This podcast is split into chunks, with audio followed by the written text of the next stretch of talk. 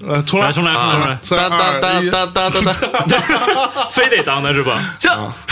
嗯，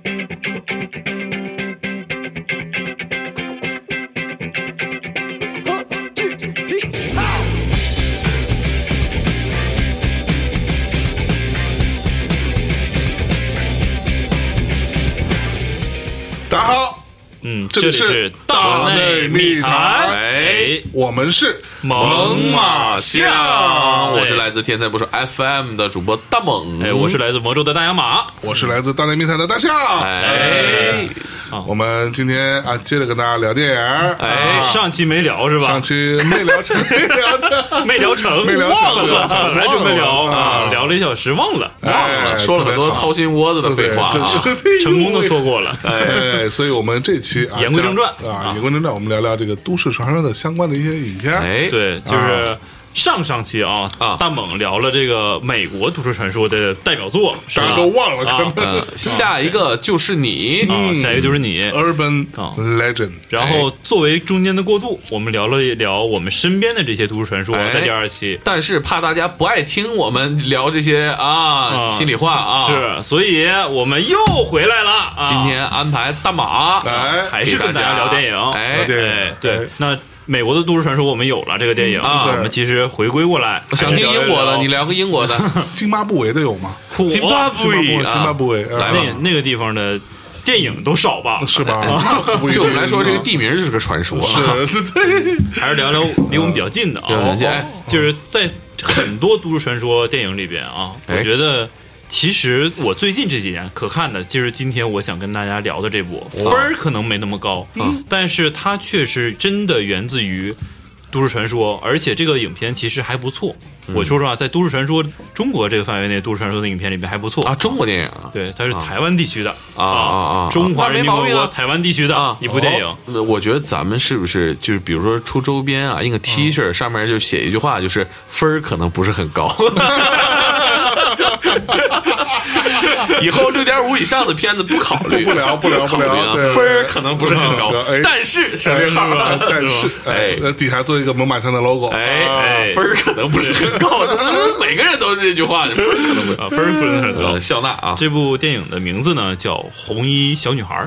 哦，又是红衣，啊在众多都市传说里面，是嗯这个穿衣服不是白的就是红的哎啊，是吧？哎可说啊呢，，但是其实就因为江湖有一种说法，嗯，这个红衣厉鬼，啊，某人死的时候，啊自己吧，是吧？啊好吧对对对对，自己来吧。穿着红衣服，他容易变成这个厉鬼啊，啊对对，而且红衣小孩儿也是一个嗯多年的都市传说了，是啊是，我们听到过很多的版本啊，是对最有名的莫过于加 一秒，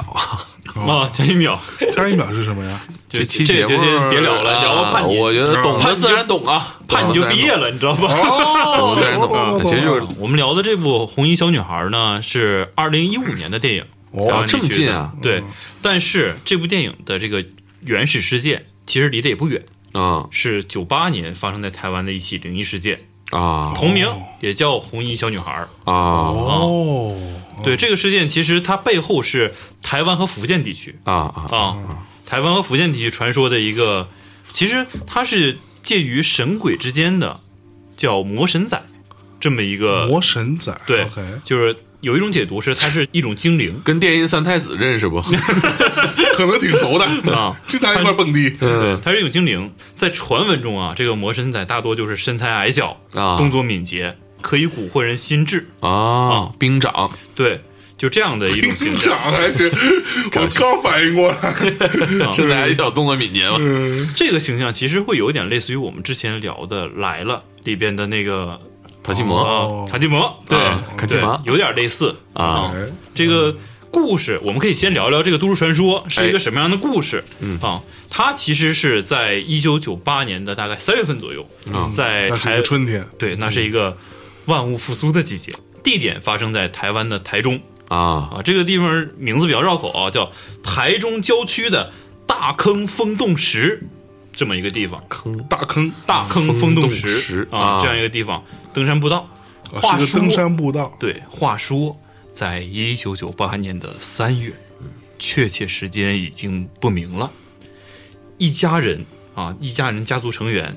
到这个地方春游、郊游玩耍。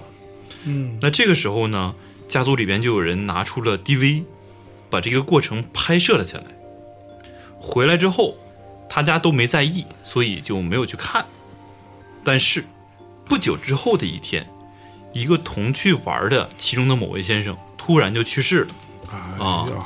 就是故事就从这儿开始了。哦，啊，嗯，我以为然后拍到一个老师把他的岳父岳母从山上推下去了，嗯，你说的那个 啊，这个热点过去了。对对对，然过后去时间有点久，在办丧事儿的时候，大家忽然就想起了他们在这个大坑风洞时拍的这个片子，然嗯后就有人呢拿出来看了一下，看到了片子中这位先生，但是再往下看的时候，诡异的事儿就发生了，哦，就是这家人在玩儿的时候，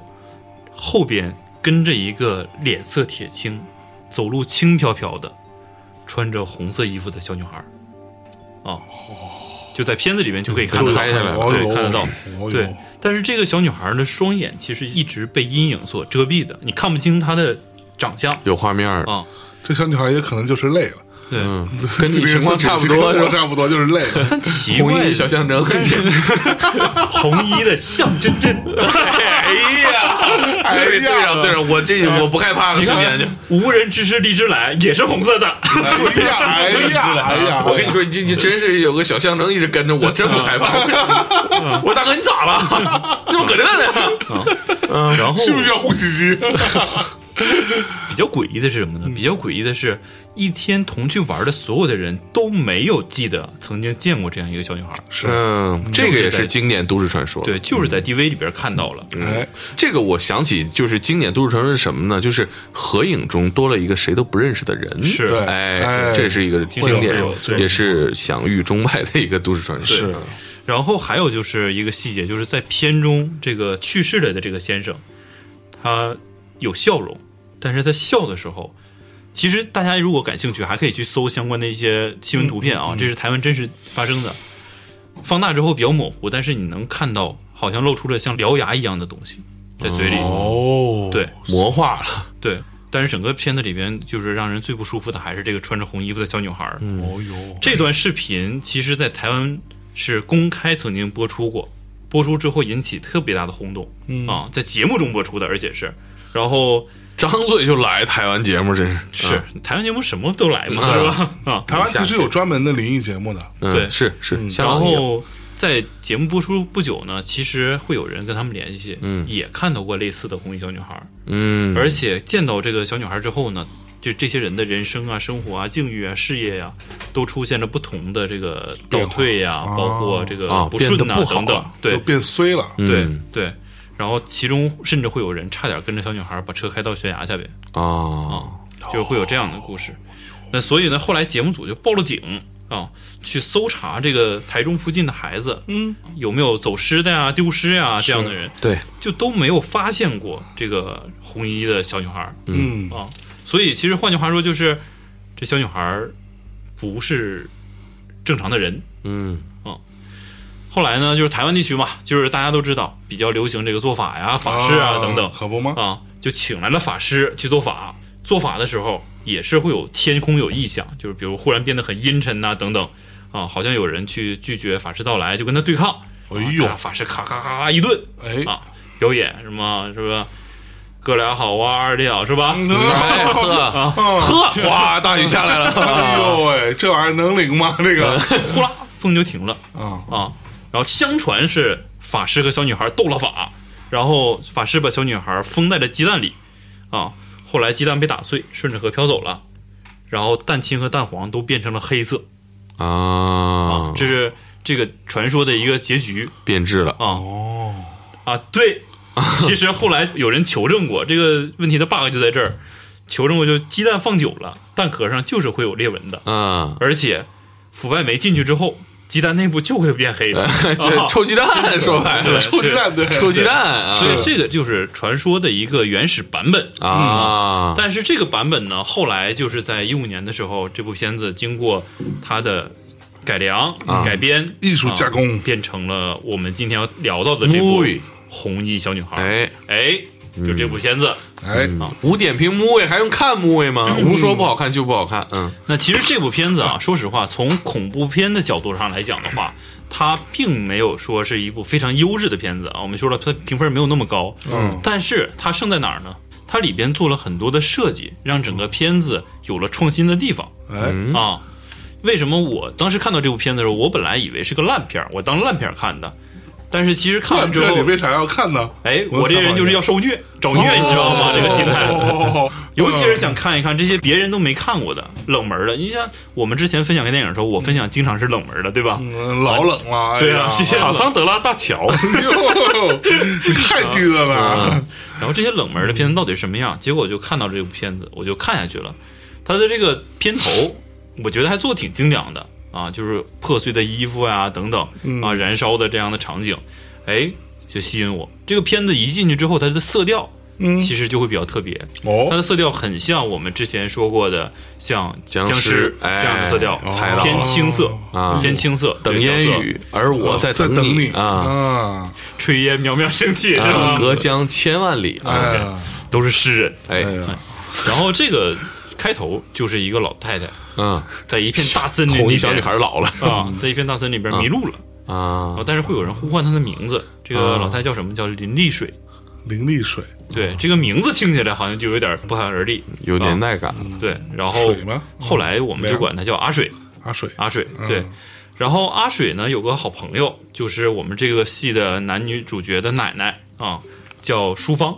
苏芳啊啊，，全名叫何文淑芳，就是这个比较老的一种称呼了，就是有夫家的姓，还有自己的姓何文淑芳，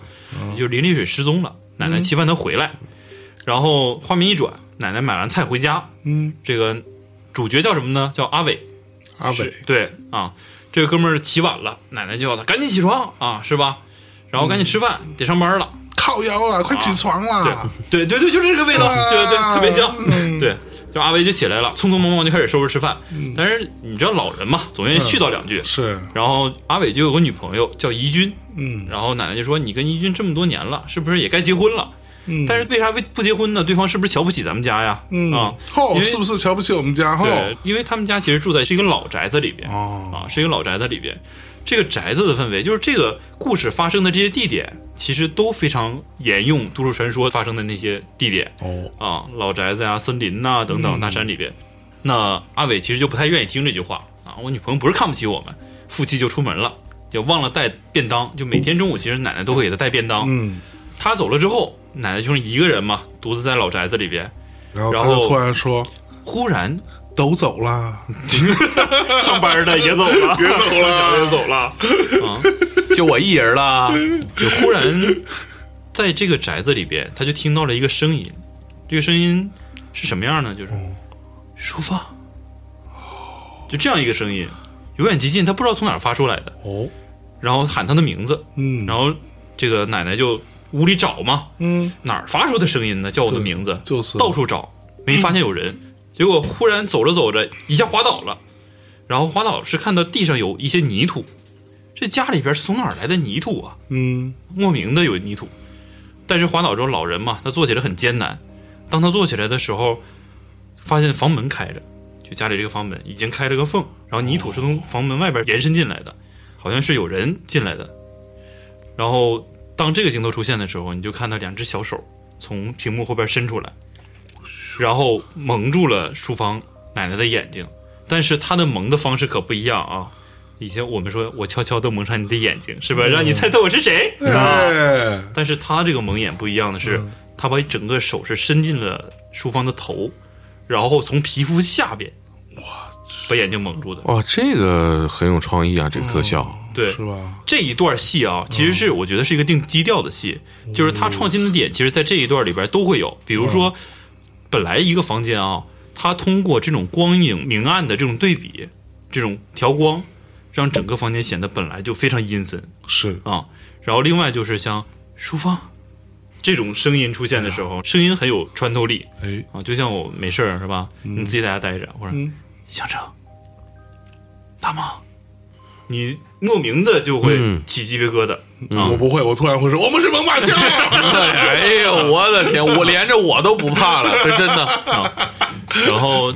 到这儿， 奶奶这个画面就结束了。啊，然后之后进入的是怡君，就是我们刚刚说的这个阿伟的女朋友。哦怡君是干什么的呢？她是个电台的主持人，哎，哦，恰巧她谈论的在电台里边跟大家谈论的问题就是结婚的问题，关于婚姻观的问题。哦啊啊，他是一个其实自由主义者，他其实觉得婚姻会束缚自己嗯啊，他很希望自由，渴望自由。然后阿伟和怡君这两个人呢，其实已经交往了五年了，未婚。阿伟是干嘛的呢？阿伟是一个房地产公司，叫住商不动产，就是在台湾地区，其实就是咱们那什么联家啊之类的哦是类似的是是是，是就不动产公司卖房子的。嗯，然后阿伟带客户去看房，热情的介绍，一看就是一个比较就是工作很认真的人。哎，当他带着自己的客户介绍完一套房子的时候，客户下楼了，然后他觉得房间里有什么东西，但是他看不到。结果他在房间的一个角落里边发现了一个饭盒，嗯，他把这个饭盒打开，上面写的是自己的名字，哦，然后他就说：“哎，奶奶是不是来了？啊奶奶知道我在这儿，给我送饭来了，送便当然后他就在这个楼里找，啊，但是没找到奶奶，啊，就带着疑惑拿着便当就下楼了。哦，啊。下楼之后，这时候天慢慢进入深夜，深夜怡君也会录制深夜节目。到怡君这儿又发生了怪事儿，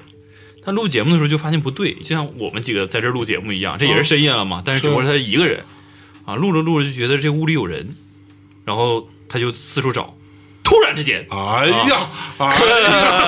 啊在角落里发现了小女孩儿，我还以为出现了三个大汉，但是这大家好，我们是当当当当当当当，哎呦， 喊起来！嗯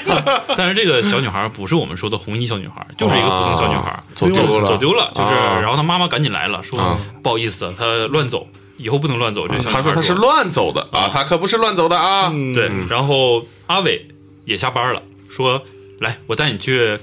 看点东西，去一个地方。哦，哎，去什么地方呢？就带着怡君来到了一个新房里啊，这个新房特别好，四面都是景色，哎呦，啊，房间也特别的宽敞，因为嗯台湾的房价也不低的，对啊，对吧？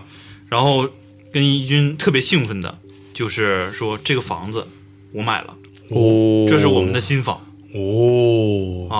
这是我们的婚房，是就特别开心。哎，然后两个人，哎，是吧？嗯小两口在未来的这个小小房里，哎，嗯焦哎恩俊先生自我介绍，啊，这个血压上头啊，在空房子里啊，对啊，这空房子里，就来一发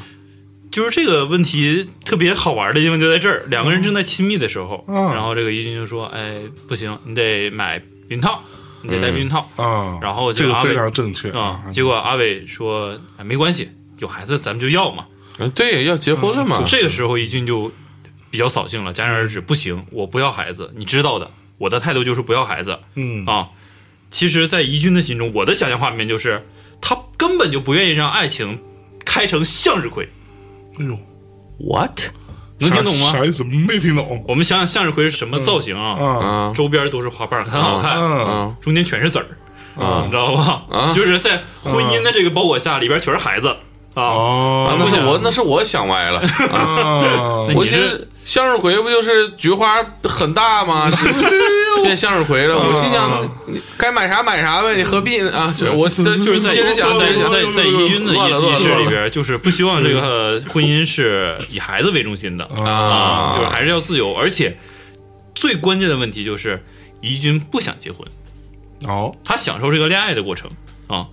但是怡君就问嘛，这个房子这么大，然后风景这么好，很贵吧？你钱从哪儿来的呀？你一个卖房子的，你从哪儿？你是挣了一单大的吗？阿伟就说实话了，说这个房子呀，我是把奶奶的那套房子做抵押，付了首付，啊，贷款，对，先付了首付，嗯然后还剩了一部分钱，这个钱我还能缓一年的时间，哦，在这一年里边，我做几单大单，多挣点钱，把这个剩下的贷款都还了，啊，以后我们就可以幸福的生活在一起了。但是依依说你这他妈的都扯淡，你这不是自己先想的吗？是吧？挣钱这事儿能靠想吗？那可不吗？啊，是吗？我想想，是不是咱一会儿下楼咱能做宾利吗？嗯是啊嗯能啊我这没开，下回啊嗯是吧？我 这隐藏的富豪是吧？我也没藏着掖着，反正猛哥，你到底接了多少私活儿 啊，啊？然后那两个人其实算不欢而散了，在这个房子里边，但是也没有分开。然后阿伟说：“那我带你回家吧，奶奶等吃饭呢。”就把怡君带回家了。回家之后发现饭桌上有饭，但是奶奶不知道在哪儿，然后阿伟就进屋找。嗯他但找不找没找着，但是他回头的时候，忽然发现奶奶从一个房间里边出来了，但是是一个背影，奶奶穿着红色的旗袍哦，啊，但只有背影在往门外走。嗯阿伟就过去啊，扶着奶奶说：“你去干嘛去啊？嗯大晚上的了，一起吃饭嘛。”嗯，奶奶说我不吃，然后说我要去阿水家跟他一起唱歌唱歌还啊行，，晚上跟阿水一起唱歌，我去，就是啊因为在前面有铺垫，就是、嗯啊这么书热房爱音乐呢？对啊，所以就特有别适合你盒的节目嘛，有对吧有？有盒啊对，吧？淑芳奶奶和阿水一起唱歌，应该是他们正常的一个社交娱乐活动啊啊，。但是奇怪的是，为什么要大晚上的时候嗯出去唱歌呢？啊，但是阿伟也没有拦着，就说你早点回来。嗯然后奶奶就出门了。但是其实这个过程你就可以看到奶奶这个动作就是比较僵硬的，哦，就是比较麻木的，直接走出去的，是这样的一个场景。然后阿伟和一军说：“那行吧，奶奶走了，咱们俩自己吃饭吧，是对吧？”然后结果这一晚上过去了，第二天一早，失踪的这个阿水突然出现在小区里边了。哇！对，但是这个阿水是满脸的泥污，就是身上一看就是经历过一些苦难的，嗯这个保安呢叫昆博，被昆博发现了，嗯然后说：“哎，阿水回来了，大家快来看！”对吧？开始围观了。台湾人跟是吧，咱们这个都一样，都特别 喜欢热闹，可说呢啊嗯看新鲜事儿。然后阿伟其实正好去上班的路上也发现了阿水嗯啊，然后就问阿水：“哎，看到我奶奶了吗嗯，？”阿水特别的惶恐啊，特别的惊恐，然后一直对阿伟说对不起。但阿伟就一脸懵逼啊！嗯，我奶奶去跟你唱歌去，你跟我说什么对不起？我问你对啊我奶奶在哪儿？所以但是这奶奶一夜没回来，，对，一夜没回来哦哟，啊。然后阿水也说不清嗯具体奶奶去哪儿了。然后阿伟但是得上班嘛，觉得奶奶可能白天就回来了。嗯啊然后结果他到了公司之后，收到了一个包裹，这个包裹里边有个数码相机。然后阿伟打开这个数码相机，里边的记录是什么呢？记录是奶奶和阿水他们一起去郊游的这个视频。啊这个时候，之前我们说的那个都市传说就匹配上了。在这个视频里边，大家都很开心，但是视频里边大家开玩笑说，在山里边啊，你不能喊别人的全名，嗯也不能在后边拍别人的肩膀，嗯否则就会被抓走。被什么抓走？就是魔神仔啊，啊说的这个传说，魔神仔 OK，啊。但是阿伟在往后看的时候，忽然发现，在人群的最后一位，有一个穿着红衣服的小女孩，跟着这些人在山道上走。脸色铁青，对，看不清表情，脸色铁青啊，呼呼吸系统真的不这太好样一，个小女孩儿。嗯然后她就很奇怪，但是她并没有太当回事儿。啊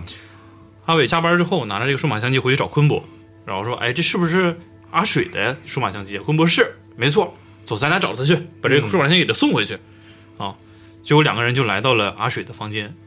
有两个人进去之后呢，晚上这个房间里边儿空无一人，哦而且没有灯光，是漆黑的一片。然后两个人就在屋里摸，拉登啊，然后 又拉灯了是吧？拉登拉登，啊，然后两个人在屋里摸，就是喊阿水，阿水就没有人。忽然之间，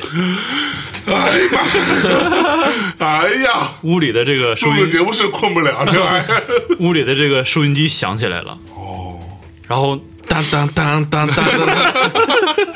大家好，我们是猛犸象哎然后阿水哭着给关 了，这然啥后玩意儿？ 最恐怖的地方在这儿，就是阿伟以为是昆博开的，结果昆博出现在他身后，一脸的惊恐看着阿伟，说：“房间里边的电闸是关着的，我没有开电闸。”那这个收音机是怎么想的？两个人就懵了，嗯，然后在屋里边，因为漆黑就一直撞墙，然后特别慌乱，最后两个人吓得夺路而逃，就往外跑，跑出了阿水的房子，也没找着阿水，然后也没看到奶奶， 哦，就在这个房间整里个屋面子都一直都是黑的。对对对对对， OK，然后出来了之后，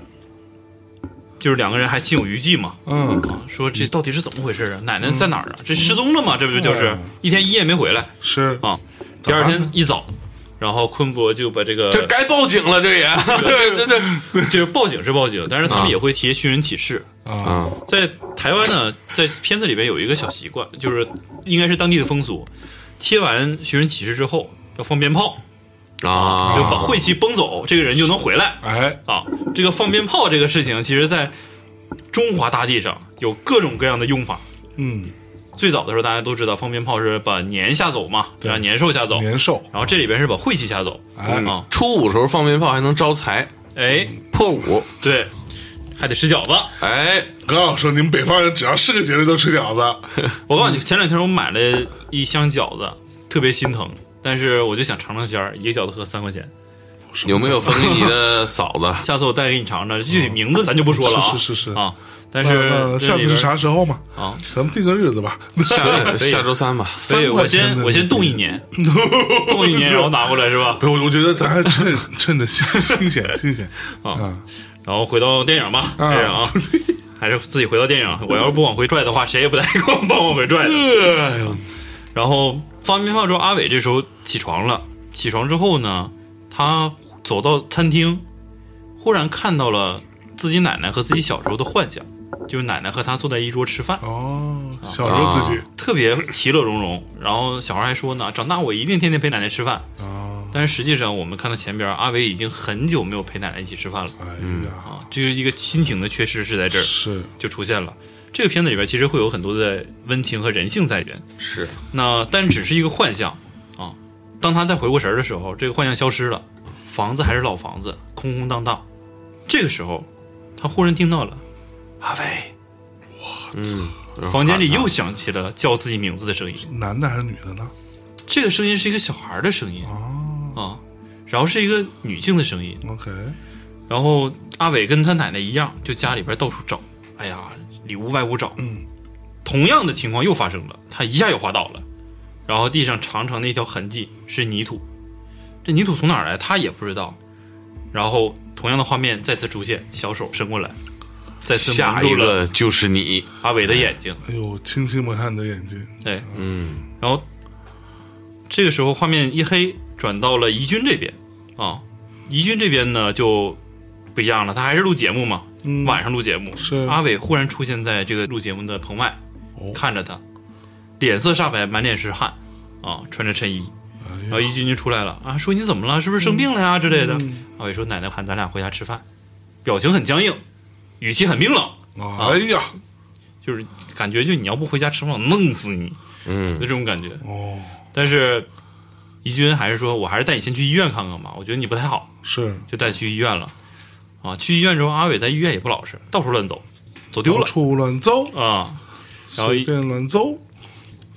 继继续，我这听 着呢，是吧？我想听完这首歌。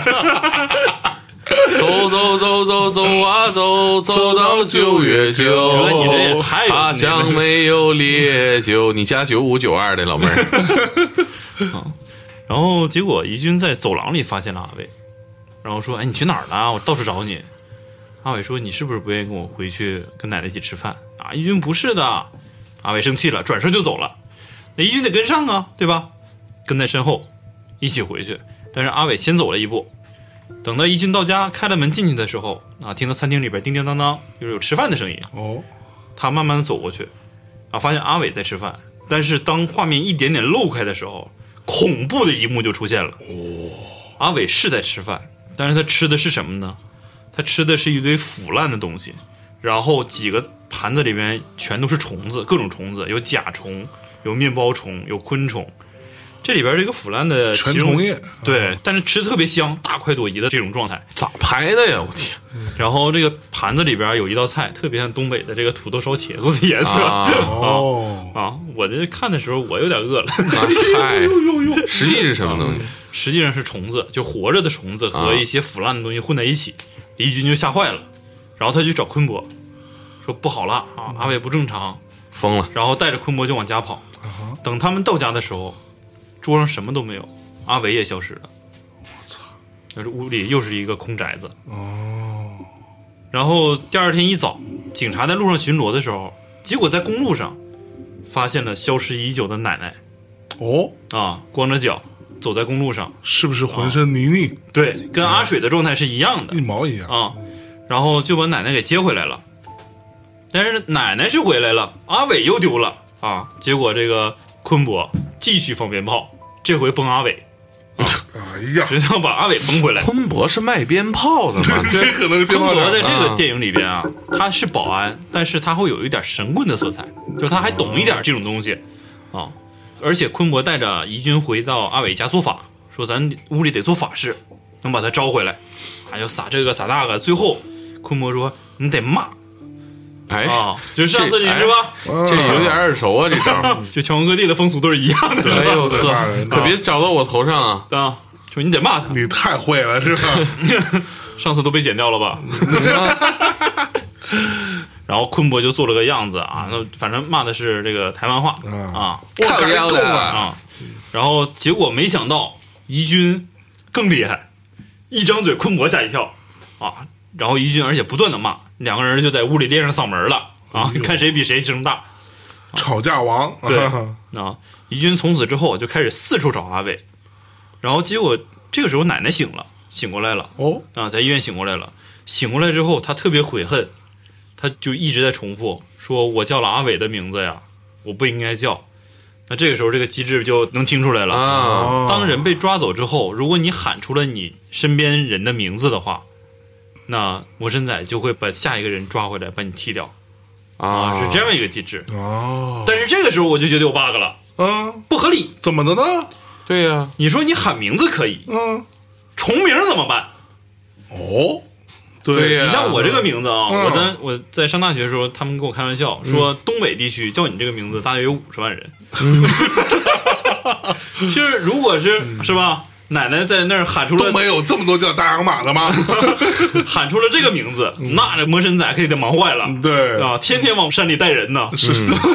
这是要开 party 的节奏啊！山道就是这么走出来嗯的。啊，这世界本没有路。你说他要喊个李斌、王涛嗯啊、张雪，哎呦刘洋，这没头了，这是啊好播吗？对吧？但是这辈子遮进去了。这个电影就这么设定的，那我们还是尊重导演的意思，对吧？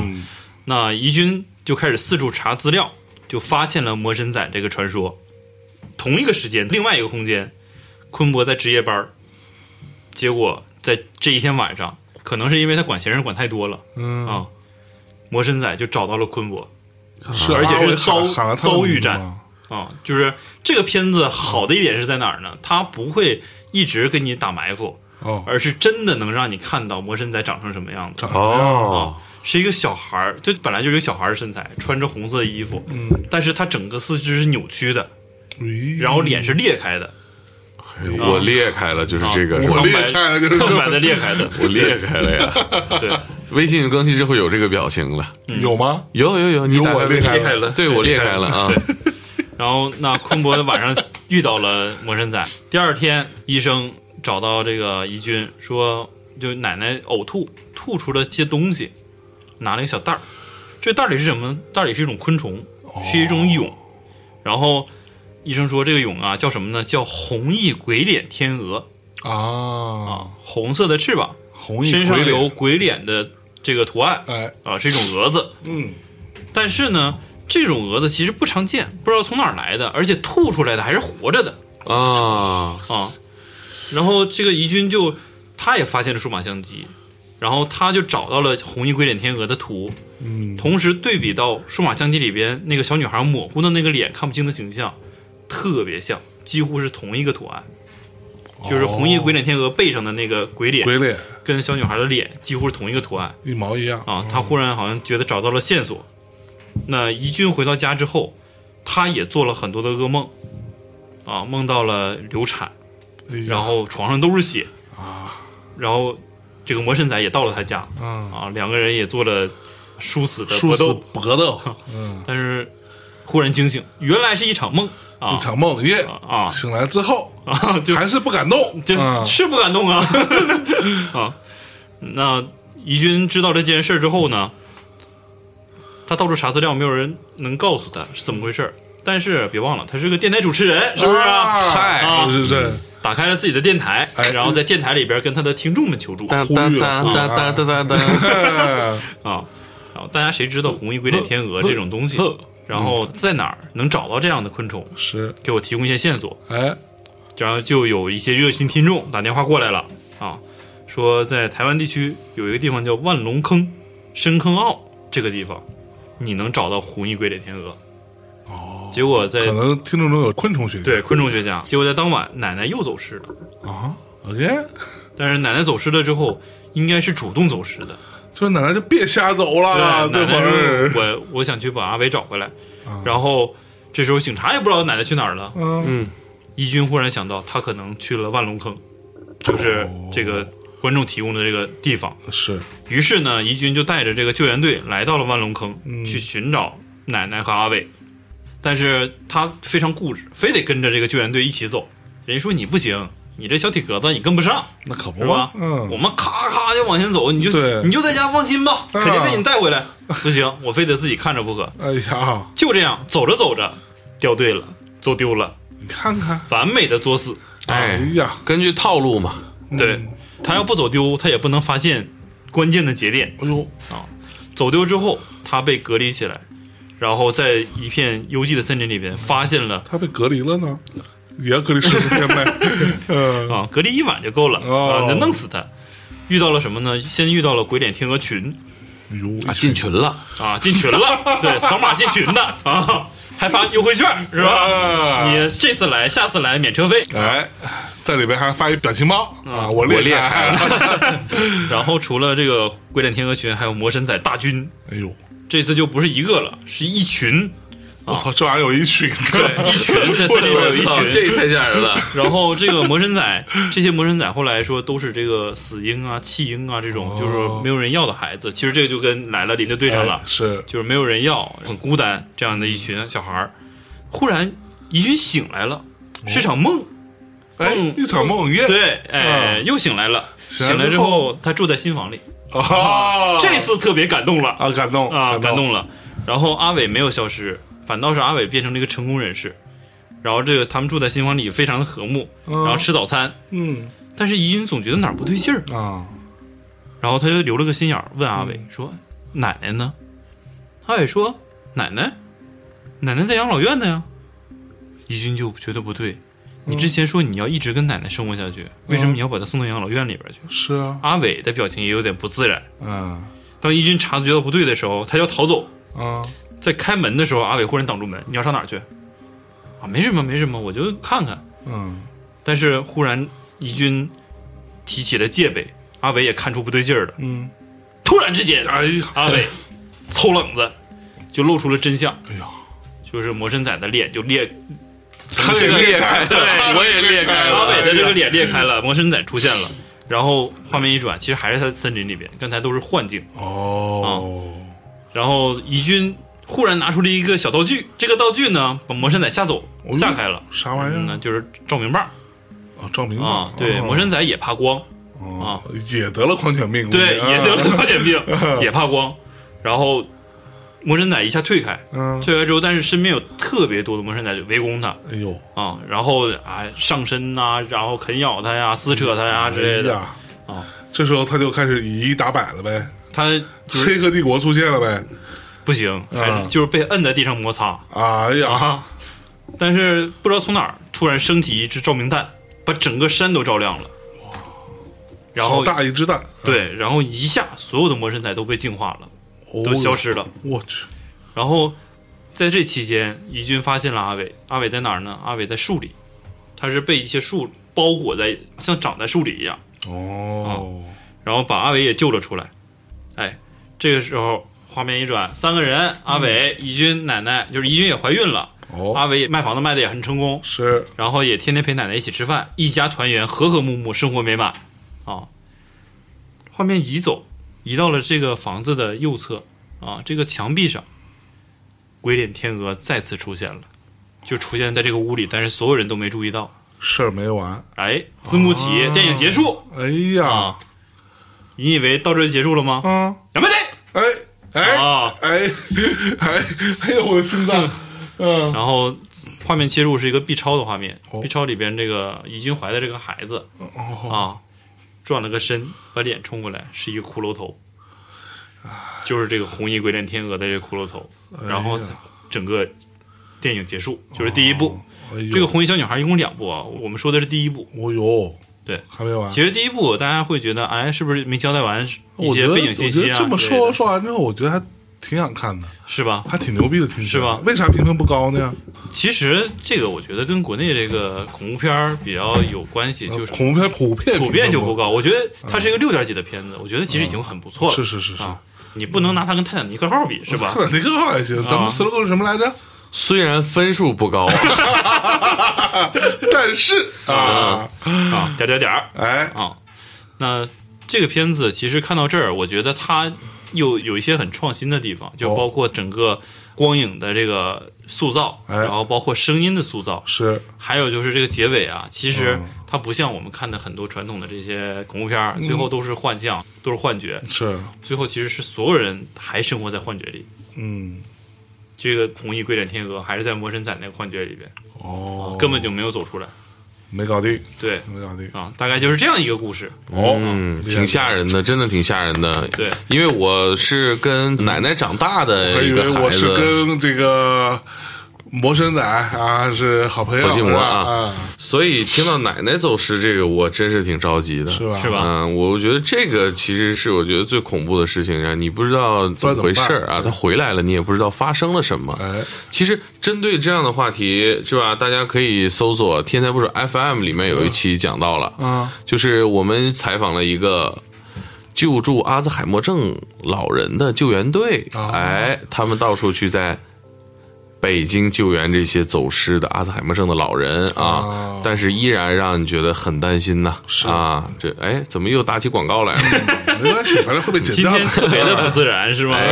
嗯，不过这个电影真的让我觉得挺害怕的，就是这个电影才应该叫下一个到你了，是吧？下一个就是你，一个接一个，一个接一个，你还这东西还你得找个下线，你才能出局，有这感觉是吧？对这是一种传销，你知道吗？对呀、是个传销。这个片子还有第二部，哦这个第二部叫《人面鱼》。人面鱼，啊哎对说说然说后说说，不是，大家要有兴趣，我觉得这个给大家留个悬念，要还是自自己啊己去看一看。但是他会把第一步挖的坑都给填上，哦，就是这啊个小女孩是从哪儿来的，是怎么来的，然后包括她是怎么没的，是吧？啊，哦我觉得这些才是这个都市传说重要的一部分啊。是是是，对，但是有一个新闻会让大家可能还是有点害怕，就是在二零零三年四月六号的时候，联合报北县新闻的前指镇的镇长啊，立法委员廖学广曾经表示，这是真实事件啊，表示台北县的山区的确有很多魔神，个子很小，常在山区小路向老人和小孩招手。你如果应声的话啊，你如果答应，就会被拐走。然后你得陪他玩几天，让人开心了，他才会给你放回来啊！而且这廖学广说，这个自己还亲眼见过一次，还好的就是自己的母亲召唤自己，才没有被带走。哇，就是这个都市传说其实是有延续的，这等于变成类似于那种官方给你过来是吧？对，盖了一章，说是对有这么回是事有儿。这么回事儿。我去啊，这官方也够没溜的 啊。对，台蹦湾嘛跶不了几对吧嗯天了，台湾地区这官方是有点没溜啊，。在这个第二部里边儿，其实会有另外一个台湾的一个本地的风俗里边出现的一个神啊啊，降服了我们神仔啊。这个神其实我们可以先透露一下，叫虎爷。虎爷对，虎爷是个什么呢？其实它是中国民间信仰中的一种神啊，也叫虎神。虎神对，虎神是有多虎？最早的时候是土地公或者是城隍爷的坐骑。哦，你别看土地公不起眼儿是吧？天天孙悟空还欺负他，人家也有面子，是吧？可说呢，谁没个脸呢？那可不人家也有坐骑，毕竟是个神。啊，出门也是以居代步。但后来啊， 就是这个东西好像是就像汽车一样普及了，变成了所有的神坐骑都是老虎。啊，骑老虎的，哦对，啊然后那这文个殊菩萨怎么是狮子呢？高级了，他比较牛逼啊，档次高嘛，是吧对？档次越高啊，变得就大象啊、地听啊，是吧？嗯啊，各种各样的。然后虎神它相传是有守护村庄、城市和庙境的这样的功能，所以在第二部里边会大家看到就是更绚丽的对决。嗯就，这两部片子，其实其实啊，这个团队还拍了第三个片子，但是其实跟前两个没有什么关系。第三个片子会有点类似于咱们上期跟大家聊到了这个校园的都市传说啊，啊，叫《女鬼桥》哦，牛鬼桥我看了，啊，《女鬼牛桥鬼》桥我看了，对，那个片子就是校园里边发生的都市传说了，哦，也值得一看，我觉得啊。牛鬼桥拍的还挺对对，我觉得这三部台湾的恐怖电影其实都值得一看，也都是跟都市传说相关的。嗯嗯啊，这个片子其实我们刚刚聊的这个《红衣小女孩》这个片子，一五年的片子，它在五十三届金马奖的时候，五十三届啊，比较早了，不是去年，也不是今 年的啊有有有，啊，最佳新导演、最佳女主角、最佳视觉效果、嗯最佳剪辑四项大奖都没拿着， 啊，他提名但了是被提名了，哦被被提可以名啊了，对我觉得这样的类型片在这种级别的颁奖典礼上出现，已经是一个进步了。是是是嗯是，而且它在上映三天就拿到了三千万新台币的票房，就是有一部电影，我不知道大家知不知道，叫《鬼丝》。也是台湾的一部恐怖电影来说，说当时在台湾算是之前台湾的恐怖片的票房的冠记录军啊、哦，是一千六百万，它三天拿韩到了剧三的千这万个，电影市场这么小嘛，一千六百万台台币币，四百万人民币，一日游水不平，有差不多，都一不日到游四水百万平人民，币。嗯，差不多，一日游对对水平对。嗯，但是这已经很成功了，对于他是们来是说是，是是是，哦哇，这个据那说那他们台湾地区怎么收回成本？三天卖了三千万嘛，三千万才多少钱了？嗯，是合一下呗，除以五，六百万， 600万六百多万吧。那上映你不得上映个一两个月吗？嗯对吧？ 这么好的片子，是好不容易嗯投，他才投了八千五百万，差不多啊，新台币是，啊，所以其实还是票房比较好的。要不谁拍第二部啊？那可说呢，嗯，有道理。对，这就是今天跟大家分享的这个《红衣小女孩》这个台湾的恐怖电影哎啊，哎它是属于这个亚洲地区的了。啊，是，其实，在咱这们亚洲属于中国地区对对对对，啊中国地区。然后在我们身边啊，就是中国也好，亚洲也好，还有很多耳熟能详的。我们之前也聊过啊，包括就是公交车呀之类的。对可能对于我们现在的这群人最熟悉的猫聊老太太啊，是哈尔滨的这个都市传说。哎对哎连云港听过说过这个吗？我听说过是哈尔滨的猫脸老太太，嗯但是我不是太了解到底是啥意思。啊，这个事儿可能很多人都知道了啊。我嗯可以跟你简单咱们聊一聊。啊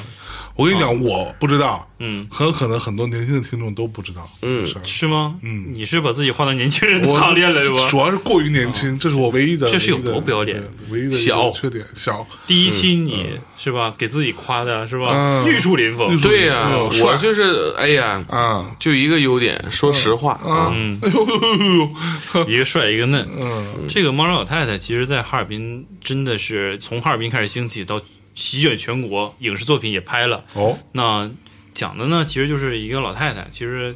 家里边可能对她不太好，然后啊家里对她老太不太好太对，就家里边人对她不太好，嗯，老太太就自杀了。哦，自杀了之后呢，这个因为东北有一个习俗，就是得停尸，哦，就是逝去的人，你得算日子才能出殡，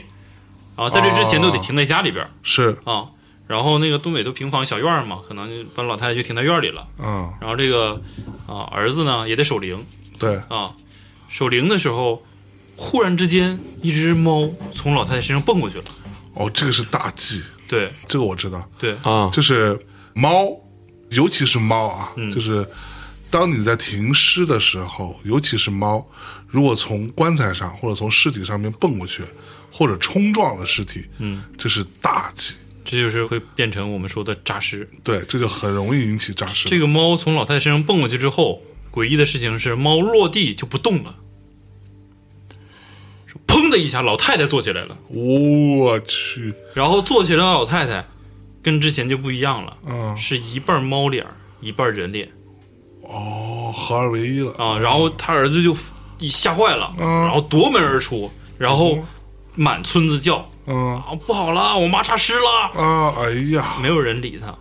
为啥呀？好像没有人听到一样。这个村子里，大家这么冷漠的吗？就是第二天，就大家说我们没听到有人喊，我操，然后结果从那一天开始，这个村子里边怪事连连。刚开始是很多家里边猫猫狗狗啊，然后家禽呐之类的，就莫名的消失了。哎，啊，然后后来越传越多，越传越多是有一些孩子就丢了，消失了啊，然后当地就风声鹤唳，就是孩子们都不准出门儿啊，晚上不准出门儿，嗯然，后放学一定要一起回家是啊，老师也特别叮嘱。后来就相传这个事情越演越烈，当地大家都人心惶惶的嘛，就派出了。政府部门就派出了这个部队嗯啊之类的进山去搜索，然后相传最后这个王老太是被烧死的，哦，啊，是被啊，找到了烧死的。对，这是都市传说里边的版本。当然，这个版本其实中间在传递的时候会有好几个后边的这个结果的时候，可能有不一样的地方在，是但是大体上都是一样的。嗯嗯，最后反正就是消灭了，对，消灭了，传说一直流传下来。嗯嗯，啊、然后包括什么之前提到公交车呀、双鱼玉佩呀、什么故宫闹鬼呀、重庆的红衣男孩啊之类哦的是，这些其实大家是最耳熟能详的，应该是在我们这边啊、但是其实，在这么多都市传说里边，我觉得有一个都市传说，就是我第一次听到的时候，我自己想象的一个画面，毛骨悚然，哎呦，是日本的都市传说，也哦是一个非常。现在应该说非常著名的都市传说了，嗯如月车站哦，啊，如月车站，我还真没听车过站车站会怎么样呢？是这样，这个事情呢发生在二零零四年，哦，一个叫莲石的少女，她晚上的时候搭上了一班夜班电车，十一点的时候，那这个电车呢开了大概二十多分钟，然后这个女孩就觉得有点不对劲儿。以前在日本有一个网站叫二 CH，类似于社交网站了，SNS 这样的网站了，嗯，就留言说平时这班车呀大概七八分钟就到站了，今天开了这么久都没停下来。对，就这个网站就类似于中国的天涯，对你，这么理解吧对？它其实是一个 BBS 是。类型的网站，然后有网友就建议说，你要不去车长室去询问看看，嗯为啥开这么长时间还没到？然后连石就照做了，但是车长没有回应他。但是这时候车开过了一条陌生的隧道，之前没有过。开过隧道之后，然后在凌晨十二点的时候停下了，停在了一个车站，哦，这个车站叫如月车站。这个站是真实存在的吗？然后你听我说呀、嗯，叫如月车站，但是连石不敢坐了，你再往前走就不知道是哪儿了。然后他就下车了，想要不我往回走吧，往回走总能走回去吧，对吧？是，然后结果连石下车发现这个车站里边空无一人，一个人都没有。我去，出站之后外面空空荡荡，手机也搜索不到他现在位置。没有信号，他不是没有信号，他找人求助，他打电话出去，打给警察，警察接了，但是警察觉得他是在恶作剧，就根本没有理会，而且警察查了，根本就没有如月车站这个车站，没有这个名字，哦，然后这个时间就越来越晚，嗯就连时就不断的在这个网站上跟网友聊天儿，然后到凌晨两点的时候，他在网站上留言说，他听到了在车站附近传出了铃铛和太鼓的声音。太古达人，太给我打自己，哎呦 我去！啊 然后还出现了一个单脚的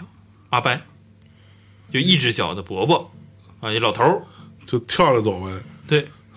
然后网友们就觉得不对劲儿了，他们就告诉连石：“你顺着铁道啊，顺着隧道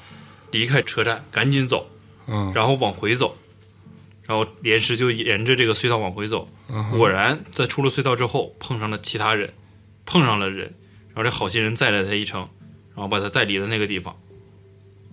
我去，但是网友其实当时有人阻止他说：“你不要上车，啊，这个车也不对，啊。”但是连石好不容易啊出来这个车站空无一人，觉得碰上救星了，那肯定我就上去了，就是没有理会他们。嗯哼，然后在凌晨三点四十四分的时候，留下了最后的一条信息，他说：“驾驶员啊，把车往山上开，始终沉默不语，我打算趁机逃跑。”就留下了这么一条信息。我去但，从那之后，连石就再也没有在 RCH 上发过任何文章，人就消失了我操，啊！这就是如月车站的都市传说。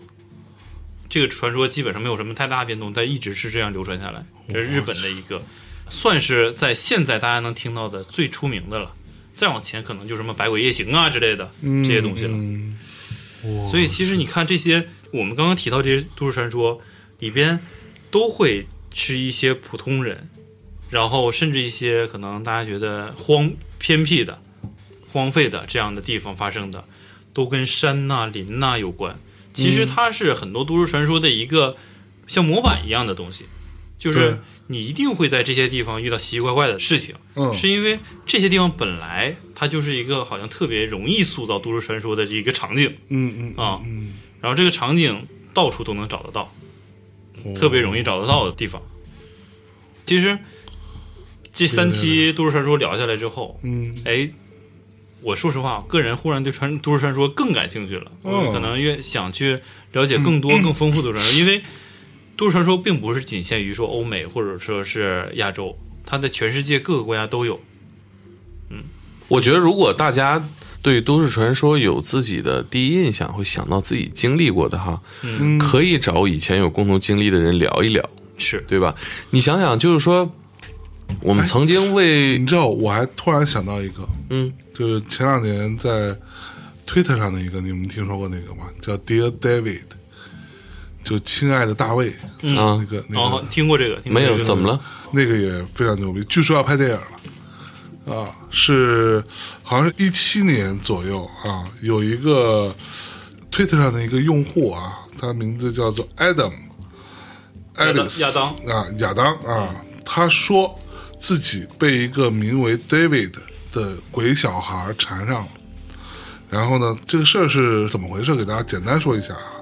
就是这些推特还是可以查到的，而且在美国是非常红的啊，很多人都知道这个事情。事情的起因呢，应该是一七年的八月七号，这个叫做 Adam Ellis 的人啊，声称自己被一个连续的怪梦所困扰。在第一个梦里边，有一个头部畸形的，就是他头啊缺一块儿的一个小男孩，坐在一张绿色的椅子上，盯着他看。然后呢，他就感觉自己被鬼压床了，然后想动，完全动不了。过了一会儿呢，就看到这小男孩就朝他爬过来，离他越来越近，就快要贴到他脸上的时候，他突然之间挣扎醒了，然后他就把这个过程发到了推特上面去。嗯咦，你坐过来， 吓死我了！正好屋里有个绿色的椅子，是不绿是？色绿椅子，对。然后就你可以就这么理解，就是小男孩儿他脸的部分就是呃眉毛往下是在的，但是他头上你感觉头陷进去一块儿吧，就大概是这样的一个形象。然后因为这个人，这个叫 Adam 的人呢，他好像是学艺术的，所以他就在推特上把这个东西给画，把这小孩给画出来。嗯，接下来他又继续在推特上说这个事儿嘛。过了几天，他又说啊，我又做了一个梦啊，说在一个图书馆里边，一个硕大的图书馆里面，有一个女孩突然朝我走来，然后问他说：“你是不是已经见过爹 David 啊？你是不是已经见过了亲爱的大卫了？”他说：“哦，好像是。”然后这个女孩就告诉他说：“亲爱的大卫已经死了。”所以他只能在夜里才会出现。那如果你再见到他，你就叫他 Dear David，他就能回答你两个问题，什么问题都可以。说，但是你永远不要问第三个问题，如果问第三个问题，他就会杀了你。然后又过了几天，他果然又梦到了那个小男孩，他还是坐在那张绿色椅子上盯着自己。于是，在梦里边，这个 Adam 就开始问他说：“亲爱的大卫，你是怎么死的？”然后他说：“我死于在一个商店里边的一次意外。”然后他又问他说：“亲爱的大卫，这个商店里发生什么意外了呢？”然后他说：“一个货架被人推倒了，砸在我头上，把我砸死了，所以他头、啊头凹进去一凹块进儿去一块儿了。嗯然后这时候，这个在梦里边的这个 Adam 就又接着说：“哎，那亲爱的大卫，是谁推倒了货架？”他问了第三个问题，然后 David 没有回答，就这小孩没有回答他。这个 Adam 突然就想到：“我操，完了，我不应该问他这第三个问题。”然后就从 别说话，闭嘴。哎，就从啊梦中惊醒了，然后他就把这一切都写在他的推特上啊。梦醒之后呢，他就慌了嘛，因为这是一个连续的梦，嗯，他就开始在网上开始去 Google 关于商店意外砸死一个小男孩等等所有这，就完全没有找到任何的新闻，没有任何报道。然后呢，他还去查了跟 David 有关的，就是这种可能发音类似但是拼法不一样的，也没有找到任何的这种死亡信息。然后在这个时候，他整个这在网上写的这些东西就开始火了。过了几周之后，Adam 他住的房间的楼上的租客正好搬走了，所以呢，他就搬到了楼上去。那跟房东商量说：“我搬到这儿吧。”嗯，最开始没什么问题。然后他养了一只猫，你知道吗？他会发现连续好几天啊，每到夜里十二点，刚过十二点的时候，这个猫就会盯着大门，做出很怪异的举动。然后呢，就开始有各种网友给他支各种招嘛，他就买了盐啊、鼠尾草啊、驱魔石啊，什么各种东西啊，病保急乱投医是吗？对，就开始弄这些东西，然后没有什么用处。完了，他就买了一个宝丽来，就是一个那个拍立面得相机嘛啊，拍立得啊。然后他就在试用拍立得的时候，这天是八月十四号，试用拍立得的时候发现，但凡他在卧室里面，就是他梦里边 David 所在的那个地儿，嗯，其实就是他现在住的这个地儿，嗯，他才发现。但是呢，他只要是在他梦到过的这个 David 所在这个房间里面拍的所有的宝丽来都是正常的，但是他一旦是在其他任何屋子拍的，全部都是黑的，就照片出来都是黑的。然后他就把这些照片全都发到网上给大家看，啊，这个时候就有很多人开始质疑他是编的，对吧？然后他就做了一件事情，他拍摄了一段未经剪辑的视频来证明这个事情的真实性，然后有很多人就把他拍的这个视频当中的这些他的这个照片儿，把它放大，然后调曝光、调色等等，然后就发现了在这个门的边儿上有一些奇怪的东西存在了那儿，有一小团那样的东西，但是看不太清楚。然后接下来到八月二十二号的时候，他又发推特说：“我又梦到了这个的 David 对，然后醒来之后，他发现自己的左臂上有这个淤痕，有人抓啊过，，有人抓过他，但是他就把照片拍下来了，但是他就还在推特上安慰自己说，啊，可能就是他自己不注意自己碰伤了吧，嗯，然后这可能是个巧合。接下来他又发生了更奇怪的事情，就是他第二天早上是一个周六啊，他像每个周六一样都去他经常去的一家咖啡店里面去吃早餐，吃早餐喝咖啡，完了呢，回来的时候路过他这个公寓旁边有一个废弃了的仓库，然后他其实在这儿住了好几年了，他从来都没有注意到这个仓库，也没往里头认真看。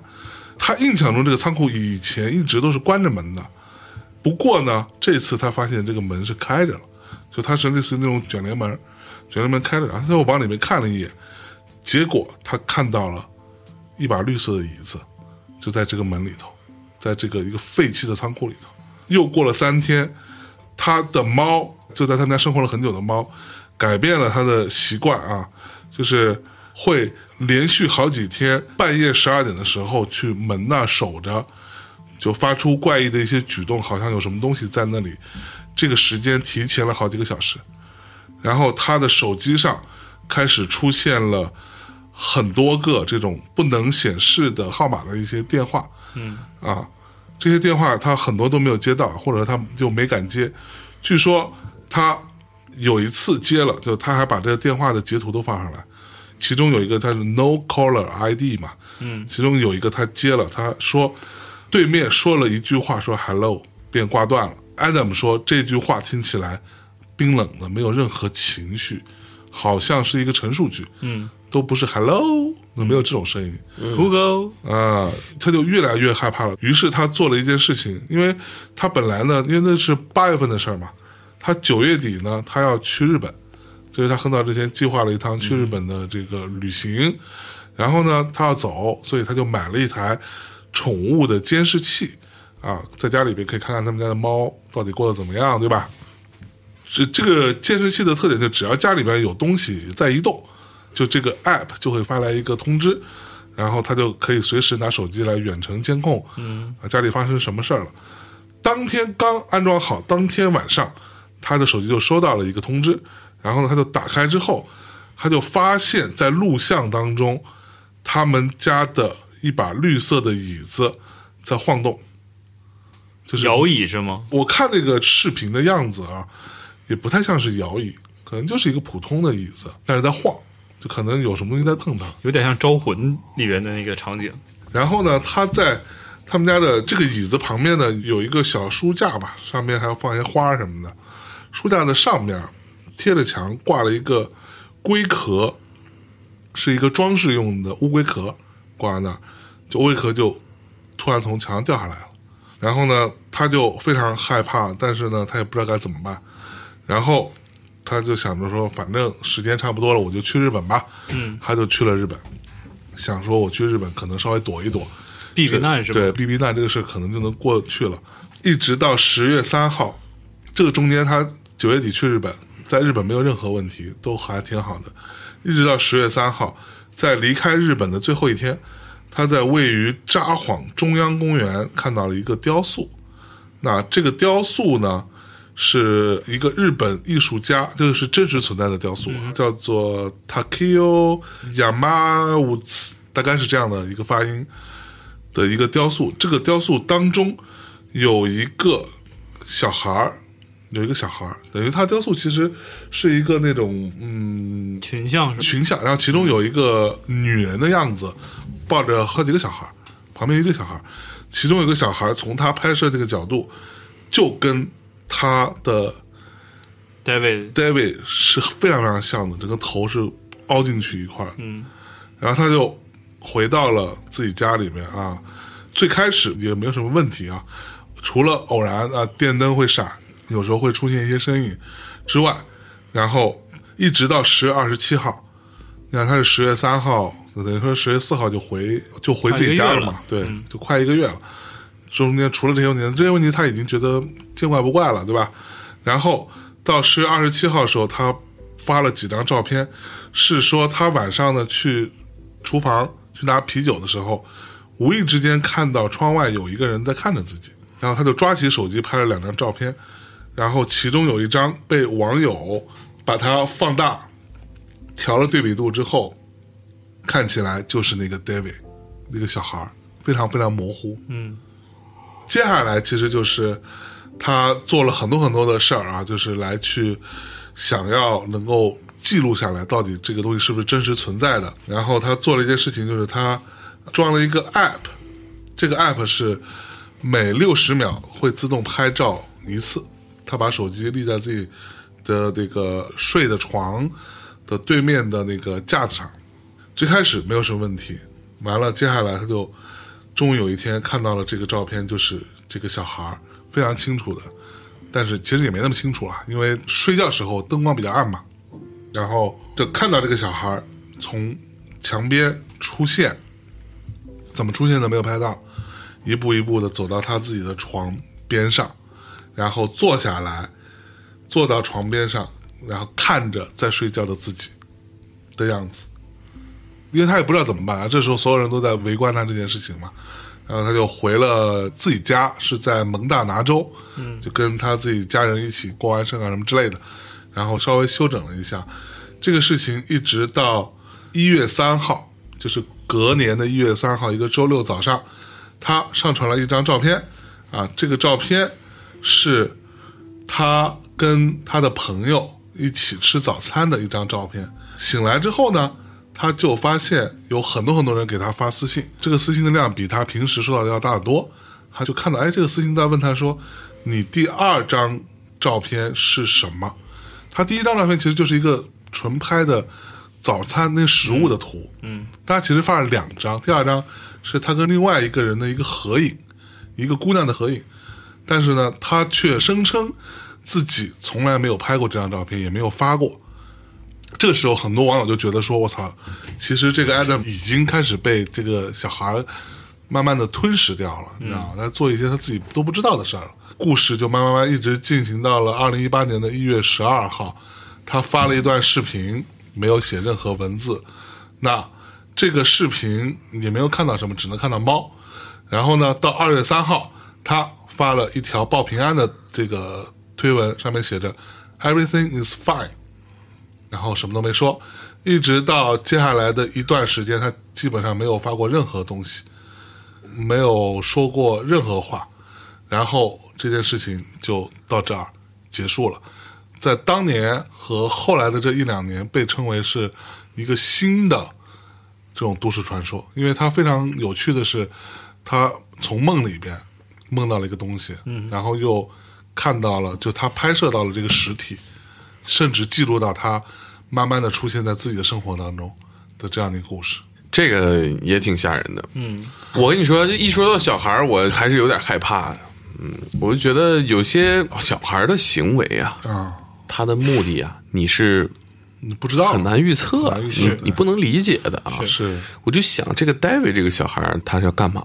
他为什么回答问题？他的答案都是哪儿来的？对到三个的时候，为什么我声称自己要干死人家？这都是就莫名其妙嘛。呃，对，这不可解的。这像这种东西，其实在我看来会比较有趣，是因为它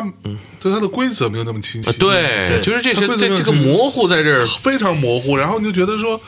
还这有可能是真的，你知道而吗且而且，你听到这个故事，你会很，你本能上你知道没有答案，对你不可能告你问这个 David 这小孩儿你经历了什么怎么着了，你不可能他不会给你更多为什么他要这样做了，对，这听起来确实毛骨悚其实然。就好像我记得之前是在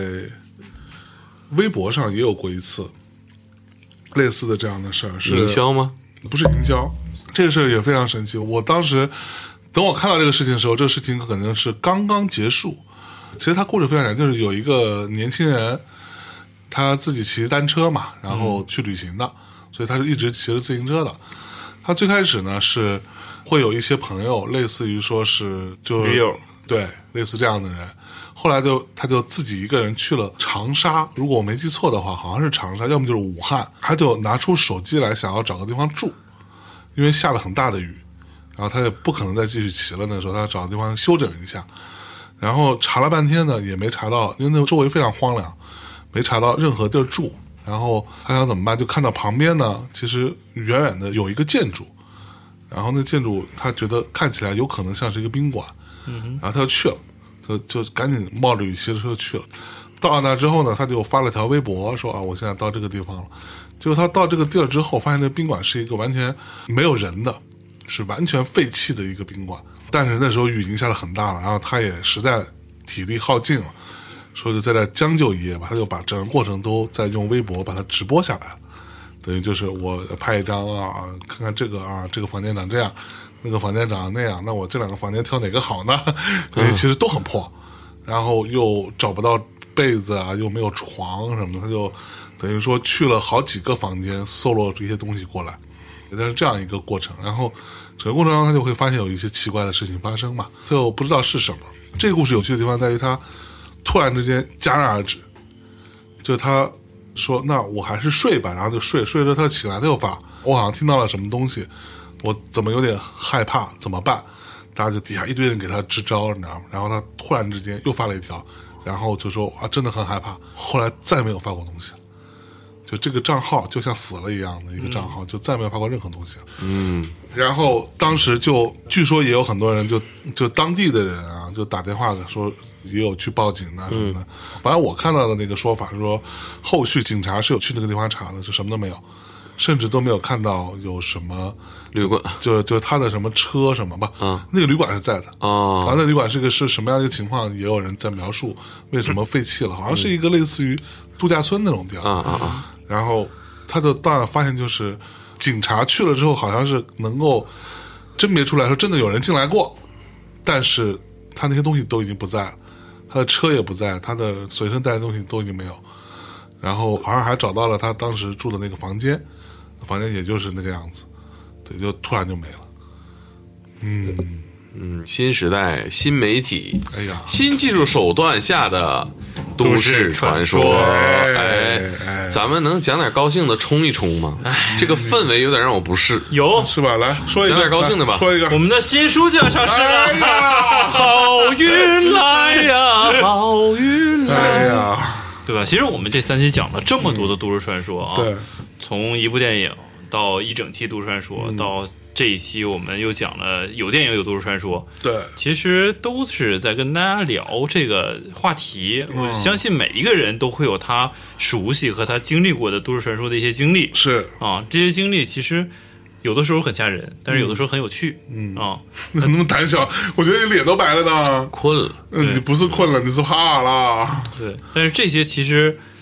都是可以用理论的方式来解决的。是，而且我觉得，其实大家怎么看待一些都市传说、恐怖故事啊，等等等等，就是我 们为什么会慢慢走上这样一种风格？我们聊电影啊，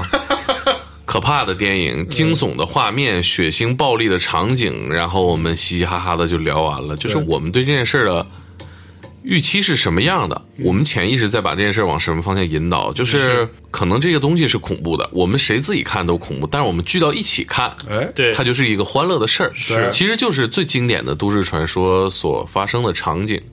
我们可能讲的不一定是都市传说，但我们讲的电影都是大家聚在一起，是吧？把一些耸人听闻的事情拼凑在一起，大家嘻嘻哈哈所的以过去。说，哎，就是我们遇到这种故事啊，只要能找到你愿意听你讲、你愿意去讲的人和场景，它就不可怕，它就是一个交友工具。哎对，，其没错实咱们这三期风格其实都挺不一样的。哎，第一期沿用了这个猛犸象的这个风格啊，嗯第二期就是大家聊天的这个氛围，第三期是一个讲述的氛围，是吧？嗯但是这三期其实我们说了，都市传说其实它就是民俗学。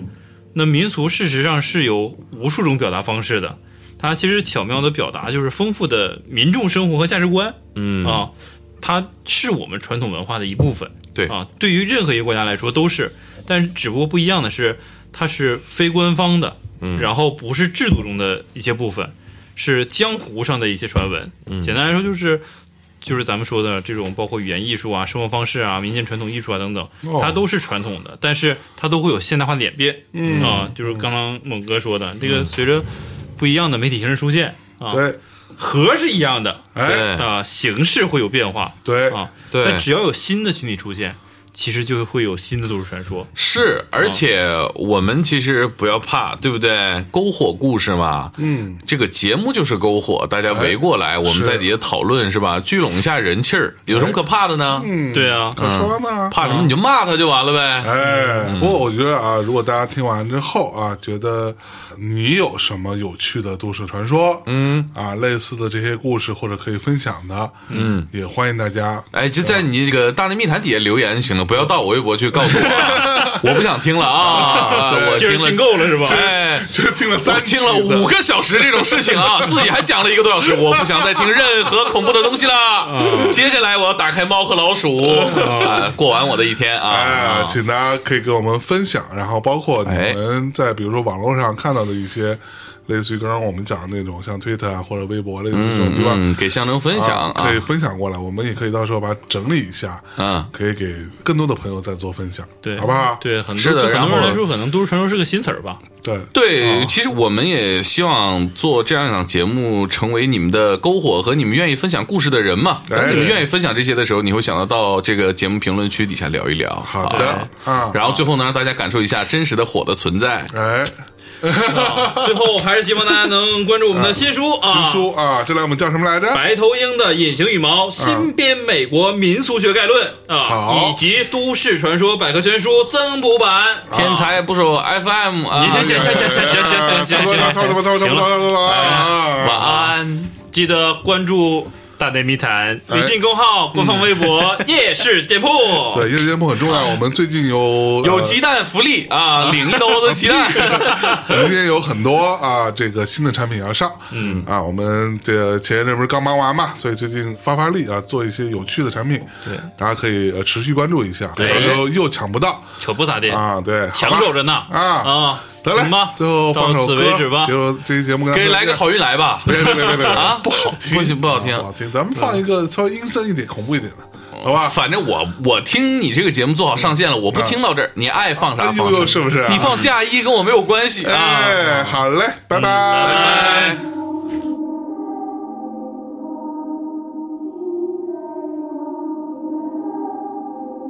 天際朗月也不願看，天際朗月也不願看。明月透光，陰風吹柳巷，是淚鬼覓哀郎。